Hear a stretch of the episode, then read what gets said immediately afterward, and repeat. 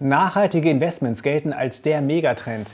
Das Angebot an ETF auf Indizes, die bei ihrer Auswahl ökologische und soziale Kriterien berücksichtigen, wächst. Doch stimmt das wirklich oder ist das alles nur eine Mogelpackung? Darüber möchte ich sprechen mit dem Portfoliomanager und Mathematiker Andreas Beck. Hallo Herr Beck. Grüß Gott. Nachhaltige Investments gelten als großer Trend. Gehört eine nachhaltige Komponente jetzt in äh, jedes Depot? Also es ist tatsächlich der Trend schlechthin auch von äh, sozusagen der EU und der Bankenregulierung gepusht. Ab März 2021 darf es nicht mehr fehlen in jedem Anlagegespräch. Es ist eine richtige Industrie entstanden im Hintergrund, sodass auch eine wahnsinnige Marketingmaschine inzwischen angelaufen ist. Und äh, das freut mich, wenn wir das heute mal ein bisschen hinterfragen.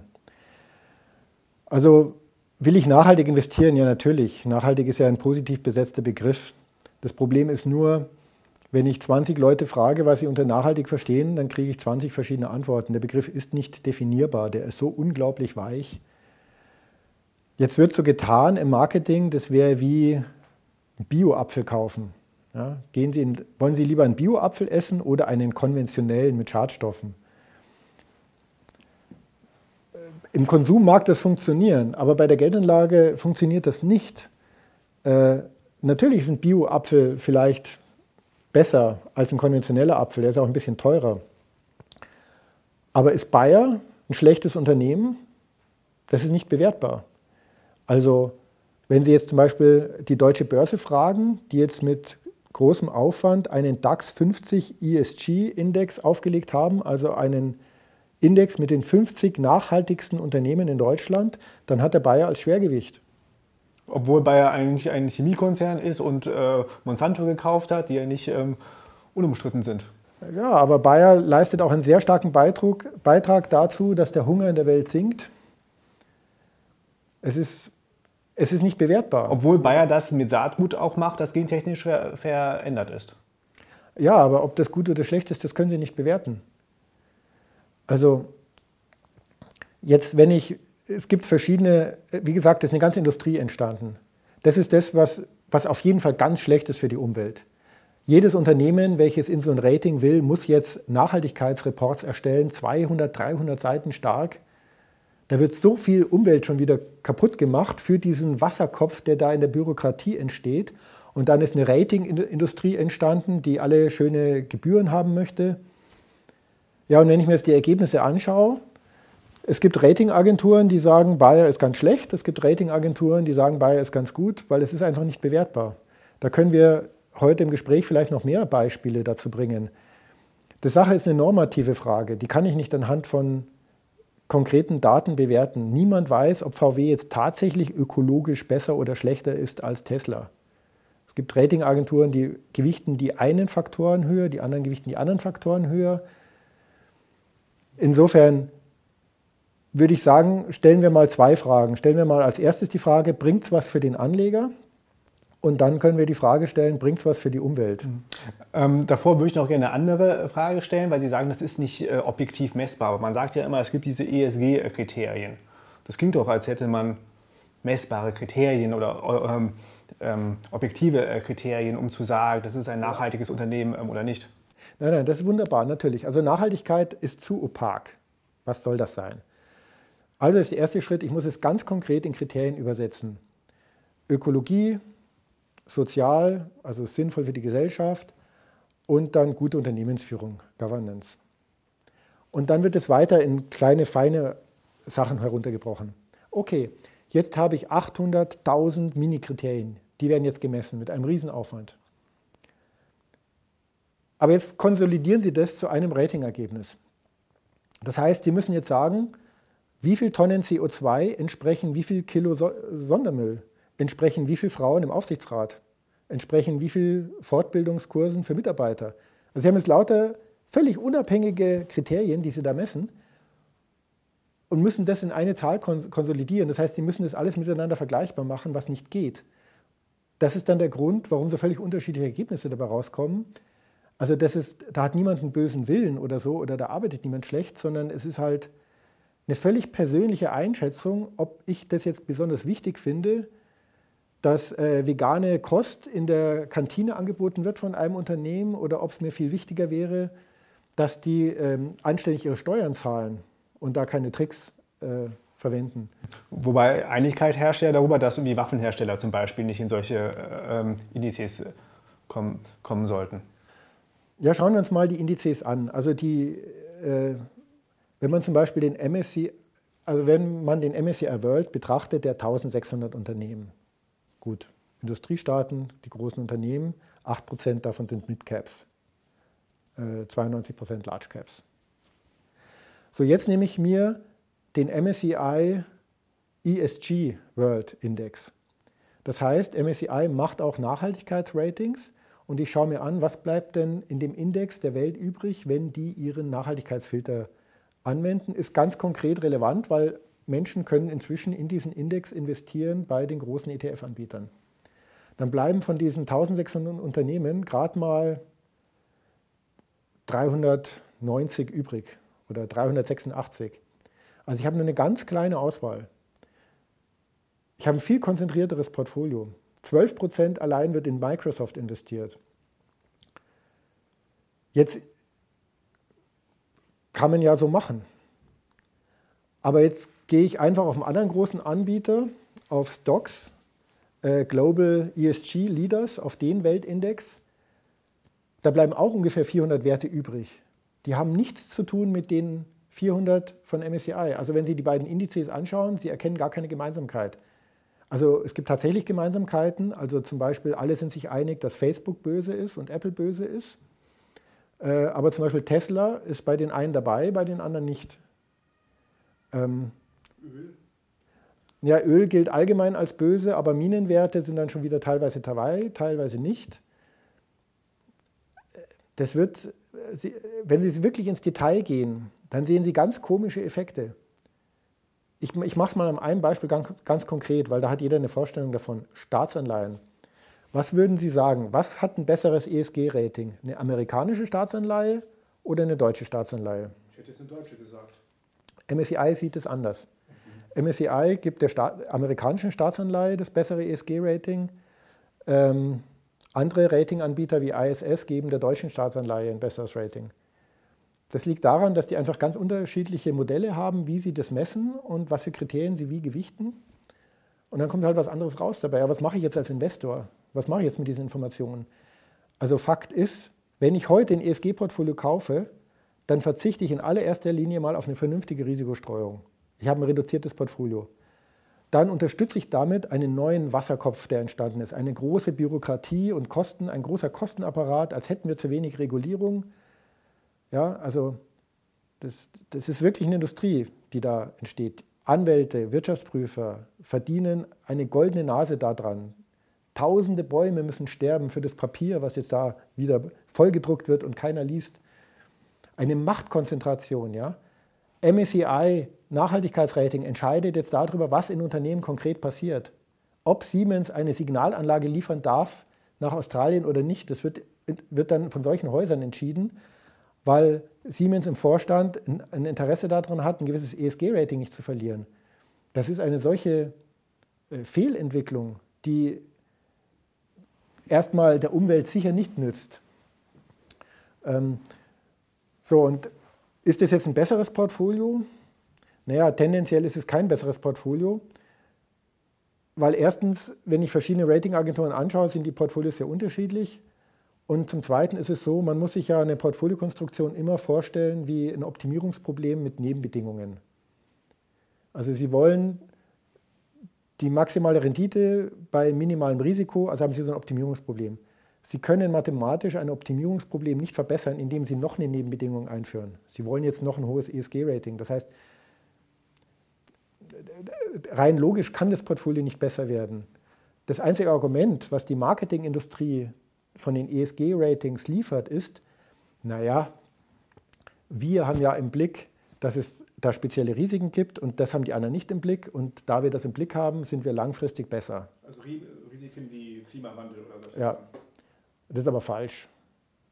Also die, die bekannten Risiken, äh, die existieren, bezogen auf Klima, Kohleausstieg, äh, juristische Risiken für Zigarettenkonzerne und so weiter, ja, das wissen die normalen Ratingagenturen auch. Das ist durchaus eingepreist. Also es ist, es, ähm, wenn das so wäre, dann müsste man eine Anleihe finden, eine Unternehmensanleihe finden, die im klassischen Rating falsch bewertet ist und einem ESG-Rating gezeigt werden kann, dass die entsprechende Umlaufrendite nicht korrekt ist. Und so eine Anleihe hat mir noch niemand zeigen können. Also bis jetzt spricht nicht dafür, dass es bessere Portfolios werden, es spricht nur dafür, dass man weniger Diversifikation hat und dass man da jetzt einen großen bürokratischen Apparat jetzt wieder in die Welt setzt, der ja dann auch wieder durchgefüttert werden muss. Aber wenn es jetzt keine besseren Portfolios sind, dadurch, dass halt jetzt ESG oder Nachhaltigkeitsthemen in den, ähm, in den Beratungsgesprächen, wie Sie ja zu Beginn sagten, halt jetzt quasi beworben werden müssen, Spricht das, spricht das nicht dafür, dass da immer mehr Geld reinfließt und man schon allein aus diesem Grund irgendwie ähm, da, da äh, dabei sein sollte, auch wenn man jetzt nicht so davon äh, überzeugt ist, dass das irgendwie alles, äh, ähm, alles richtig ist? Ja, das kann sein, darüber haben wir auch nachgedacht. Das kann schon sein, dass es kurzfristigen Effekt hat. Aber ich bringe mal zwei Argumente, die man da zumindest noch dazu bedenken sollte. Das erste Argument ist, es ist halt tatsächlich, es herrscht noch keine Einigkeit seitens der Ratingagenturen, was jetzt gut und was schlecht ist. Also wieder der MSCI World ESG ist 60 Prozent in den USA gewichtet. Der Stocks Global Leaders ESG ist nur mit 14 Prozent in den USA gewichtet oder 15 Prozent. Das ist da können Sie noch nicht wirklich sagen, alle sind sich jetzt einig, dieses eine Unternehmen ist gut und dieses eine Unternehmen ist schlecht und deswegen wird jetzt das Geld so oder so allokiert. Die, die, wo, sie, wo man sich einig ist, also Rüstung zum Beispiel, na gut, die haben die ganze Zeit schon höhere Kapitalkosten. Aber schauen wir uns mal an, was das denn konkret bedeutet. Das Problem ist ja, dass der wirkliche Treiber der Unternehmensgewinne ist ja der Konsument. Wenn es einen Bedarf gibt, wird es produziert. Wenn die Armee aufrüsten möchte, werden Waffen produziert. Punkt. Ja, dann hat Rheinmetall ein tolles Geschäft. Wenn die Bundeswehr sagt, wir müssen mal ein bisschen wieder was erneuern, dann hat Rheinmetall ein tolles Geschäft. Das hat nichts zu tun mit ESG-Investing oder nicht. Das heißt, ich habe so ganz komische Effekte. Zum Beispiel Kohlekraftwerke. Die waren also als böse abgestempelt. Es gab es unter große Konzerne, die gesagt haben, wir müssen uns von unseren Kohlekraftwerken trennen, damit wir im ESG-Rating besser, besser abschneiden und nicht so kritisiert werden. Ja. Ja, es gibt andere Unternehmen wie Glencore, die gesagt haben, fantastisch, wir kaufen die Kohlekraftwerke, weil Kohle ist der wichtigste Energieträger in den Schwellenländern und wird es die nächsten zehn Jahre bleiben. Das heißt, wir machen einen mega Gewinn damit. Also ich habe den Effekt, dass sozusagen die, die böse sind und keinen Wert auf Ethik legen, dass die dann die höchsten Renditen einfahren. Das ist ja auch nicht unbedingt Sinn der Sache. Nestle, ganz aktuell. Nestle wird sehr kritisch gesehen von vielen ESG-Ratings wegen ihrem Wassergeschäft. Na gut, jetzt verkaufen sie es. So, was bedeutet das jetzt konkret? Früher, wenn sie gesagt hatten, wir verkaufen unser hochprofitables Wassergeschäft, hätte es einen Bieterwettkampf gegeben. Jetzt, so viele Bieter gibt es gar nicht, weil die wollen ja alle im ESG-Rating besser werden. Nur so ein paar böse Private Equity Fonds, die können sie jetzt zu billig kaufen und dann die Renditen einfahren. Also ich habe ganz komische Effekte in der Wirtschaft. Denn wenn die Menschen Bier trinken wollen, ja, dann gibt es halt Bierkonzerne. Ja? Und wenn ich äh, sage, das ist böse und ich zwinge bestehende Unternehmen, das Geschäft abzustoßen, ja, es wird einen Käufer finden.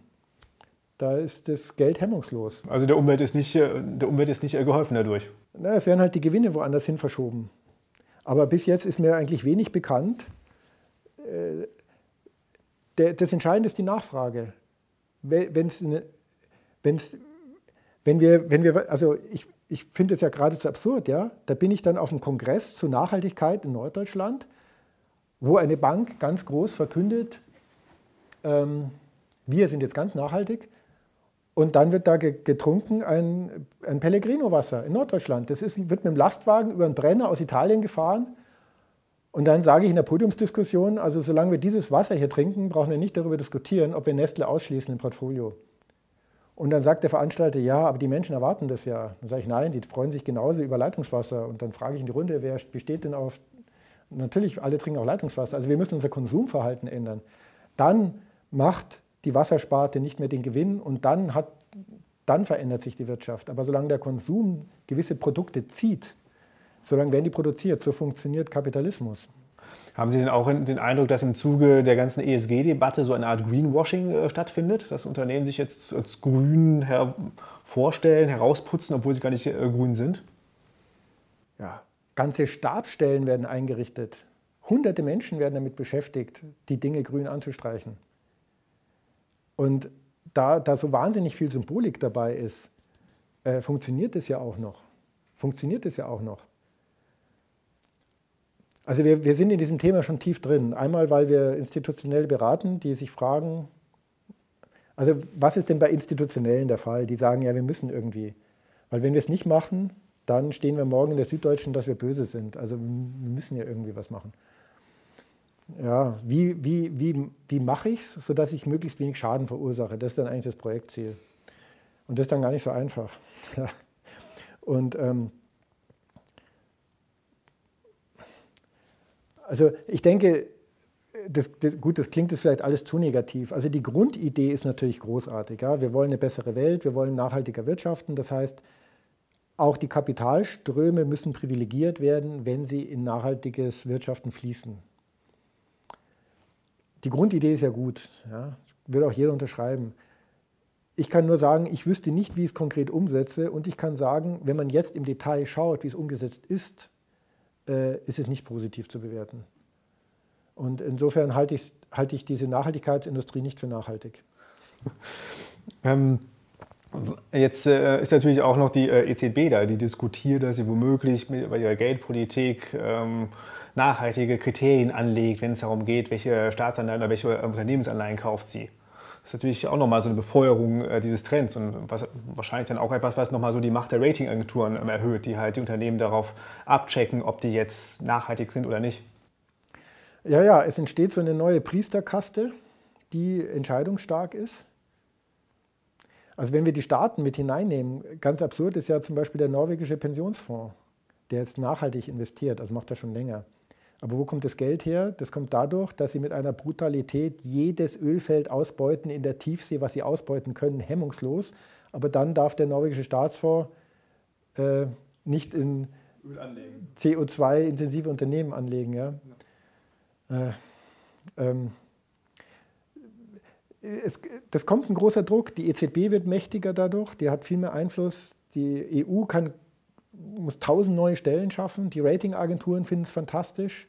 Ein, ein, ein 100-Millionen-Geschäft entsteht da. Die Banken finden es großartig. Die haben wieder eine Daseinsberechtigung, müssen ganz viele Leute nicht entlassen.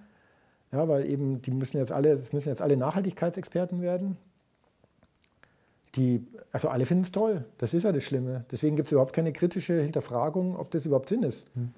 Lassen Sie uns noch mal auf den Anleger schauen. Ähm, das hatten Sie ja auch als eine der zwei Fragen vorhin äh, aufgeworfen, ob denn das für mich als Anleger was bringt. Wie schneiden denn solche nachhaltigen Depots ab im Verglichen zu, ich sag mal, konventionellen Depots? Ja. Also ich kann Ihnen ganz tolle Studien zeigen, dass es schlechter abschneidet und ich kann Ihnen ganz tolle Studien zeigen, dass es besser abschneidet. Dadurch, dass noch gar nicht klar ist, was ist jetzt eigentlich nachhaltig, was ist nicht, wie, wie gehe ich da vor, ist es nicht bewertbar. Jetzt ex post kann ich natürlich sagen, gut, Versorger haben tatsächlich sehr schlecht performt die letzten zehn Jahre. Und wenn ich jetzt Nachhaltigkeit so definiere, dass ich, dass ich Versorger grundsätzlich draußen habe, dann schaue ich ganz gut aus. Vielleicht schmeiße ich die Banken auch noch raus, weil ich sage, die sind vielleicht böse, dann schaue ich noch besser aus. Also ich kann es schon so konstruieren, dass es ganz toll aussieht. Aber bei Licht betrachtet ähm, kann ich auf jeden Fall aus meiner Erfahrung sagen, die Institutionellen, die bis jetzt dieses Thema spielen und vielleicht auch schon länger spielen, auch schon über zehn Jahre spielen, äh, das ist keine Quelle für eine Outperformance und es kann keine Quelle für eine Outperformance sein. Es kann keine sein. Der ganze Sinn und Zweck ist ja, dass von den guten Unternehmen die Kapitalkosten sinken. Aber die Kapitalkosten sind ja gerade meine Einnahmen als Investor. Also es kann schon sein, dass es am attraktivsten in Zukunft ist, ich mache nur noch Tabak, Rüstung und Alkohol. Keine Empfehlung. Aber ähm, das, das, ist ein Widerspruch in sich. Also entweder das bringt nichts, dann bleiben die Kapitalkosten gleich für die Unternehmen, dann kann ich es gleich bleiben lassen. Oder es bringt was, dann ist es zwangsläufig so, dass die Rendite schlechter ist, wenn ich äh, in die sogenannten hier privilegierten Unternehmen investiere. Ein anderer Effekt ist viel stärker im Moment, den man sieht. Diskriminiert werden kleine Unternehmen. Der MSCI World zum Beispiel hat eben 8% Midcaps, immerhin. Also der ist sowieso nur die Large Caps, die ganz großen, aber wenigstens 8% kann man noch sagen, sind mittelgroße Unternehmen. Äh, der MSCI World ESG, der hat praktisch überhaupt keinen Midcap mehr. Weil diesen administrativen, wahnsinnigen Aufwand, so 300 Seiten Reports zu erstellen und so weiter, das tut sich ein Mittelständler nicht an. Das heißt, von den Effekten, die ich als erstes sehe, ist, ist vor allem mal wieder eine Diskriminierung der mittelständischen Unternehmen, der nicht ganz so großen Unternehmen. Ja, und äh, will ich das als Investor? Also ich glaube nicht, dass das, dass das sinnvoll ist. Mhm. Ähm, das ist ja das zweite Thema, was im Zuge von ESG und so weiter kommt, die grünen Anleihen. Äh, ich nehme mal an, da werden Sie auch dann das ähnlich kritisch sehen wie, die, wie halt äh, grüne Aktien, sage ich jetzt mal. Ja, da hat die EU schon sehr gut gearbeitet weil sie hat gesagt, ESG ist zu kompliziert, das kriegen wir nicht hin, wir machen nur E, nur Ökologie. Sie haben gesagt, Ökolo Ökologie ist zu kompliziert, wir nehmen nur was ganz konkret Messbares wie CO2-Ausstoß. Dann haben sie gesagt, Unternehmen zu bewerten ist zu kompliziert, das heißt, es geht nur darum, für welches Projekt wird das Geld aus dieser Anleihe verwendet. Das sind die Green Bonds. Und das funktioniert. Ich kann jetzt eine Tabakfirma haben, wenn ich einen Kredit aufnehmen will, um Solarzellen auf mein Dach zu bauen, kann ich einen Green Bond begeben. Und das ist, ich will jetzt nicht sagen, dass das unbedingt vernünftig ist, aber das ist zumindest methodisch ganz sauber. Ich weiß als Investor, wenn ich einen Green Bond kaufe, damit wird etwas konkret gemacht. Wofür? Für eine CO2-Reduktion. Als Unternehmen weiß ich, wenn ich jetzt Solarzellen auf mein Dach bauen will, dann habe ich da eine sehr einfache und günstige Finanzierungsquelle. Aber da sieht man schon, die EU hätte das auch gerne über die gesamte Gießkanne gemacht, ESG, alles auf einmal und so weiter. Aber die haben schon gesehen, wenn ich das irgendwie juristisch greifen will, kriege ich es nicht gegriffen. Und dann wurde es immer kleiner und immer kleiner und jetzt geht es dann praktisch nur noch um den CO2-Ausstoß von konkreten Effekten, die konkrete Projekte haben. Das funktioniert. Mhm. Wir sprachen gerade das Greenwashing an. Ähm, könnte es auch sein, dass da irgendwie so, die, so der Dieselmoment droht sozusagen? Also dass, halt, also, dass es halt auch so eine Art Dieselskandal der äh, Nachhaltigkeitsindustrie gibt, dass einfach nicht draufsteht, was drin ist? Den gab es schon. Den gab es schon. British Petrol zum Beispiel war eines der Schwergewichte der Sustainability-Indizes vor Deep Horizon, vor dem Unglück. Dann passiert das Unglück. Was machen die ganzen Ratingagenturen? Sie schmeißen es raus. Falsch. Ich finde, damit haben sie ihren Skandal. Weil offensichtlich vor dem Unglück hat BP nicht sauber gearbeitet. Kann man noch sagen, ja, hat man vielleicht nicht gesehen. Aber eins ist sicher, seit diesem Unglück, kein Unternehmen arbeitet so genau und so gewissenhaft wie BP. Dass sie jetzt draußen sind, das ist ein reiner Marketing-Effekt. Wobei es ja noch, noch immer eine Ölfirma ist und Öl ist ja böse. Ja gut, aber selbst bei Best in Class gelten die eben als böse, weil das passiert ist. Aber das hat nichts, aber sie haben ja umgebaut. VW ist jetzt auch so ein Beispiel. VW ist nicht im DAX 50 ESG-Index, weil es diesen Dieselskandal gab. VW baut jetzt die heißesten Elektromotoren äh, und Elektroautos überhaupt mit dieser ID3-Linie. Nirgendwo ist der Nachhaltigkeitsgedanke im Automobilbereich so konsequent umgesetzt, dass alle Teile wiederverwendet werden und so weiter. Wenn man bei der Deutschen Börse nachfragt, warum sie nicht drin sind, ja, wegen dem Dieselskandal. Das heißt, aha, sitzen die also im Gefängnis oder gibt es einen Richter, der gesagt hat, für fünf Jahre dürft ihr nicht mitspielen oder wie auch immer. Also ich finde diesen Dieselskandal oder dass sich gezeigt hat, dass das irgendwie mehr Marketing ist als jetzt tatsächlich Inhalt, den haben wir schon gehabt. Hm. Wobei ich jetzt den Dieselskandal eher andersrum meine, dass halt irgendwie ein Unternehmen drin ist, wo auf einmal rauskommt, oh, die sind ja gar nicht so grün wie gesagt. Und auf einmal dann äh, platzt da so eine Blase sozusagen. Ne? Ja. BP. BP war ein fantastischer Skandal für die Nachhaltigkeitsindizes. BP war also ein Schwergewicht. Dann ist der Unfall, dann fliegen sie raus. International bei Stocks Sustainability wurden sie ersetzt durch Halliburton. Dann stellt sich fest, eigentlich für das Unglück mitverantwortlich wesentlich ist Halliburton, weil die den falschen Zement geliefert haben. Okay, schade, fliegen die wieder raus. Aber ja, also das, das ist doch vergleichbar, oder, mit, mit dem Dieselskandal. Also Ihr Tipp für Anleger, die sich für Nachhaltigkeitsthemen interessieren, wie sollten die am besten vorgehen? Ändern Sie Ihr Konsumverhalten, trinken Sie Leitungswasser statt irgendwelchen in Plastikflaschen über den Brenner hierher transportiertes Wasser. Damit sparen Sie so viel Geld, dass Sie Ihren Sparplan erhöhen können auf einen ganz normalen MSCI World. Aber jetzt nicht unbedingt in grüne Aktien etc. Ähm, investieren. Das hilft, das hilft der Umwelt nichts. Wenn man für die Umwelt was tun will, muss man bei seinem Konsumverhalten anfangen. Und nicht bei seiner Geldanlage. Und wenn man das macht, spart man auch noch Geld und hat noch mehr, noch mehr Möglichkeit, dann äh, ein Weltportfolio zu kaufen. Also man muss bei seinem Konsum anfangen und nicht bei seiner Geldanlage. Genau. Herr Beck, vielen Dank.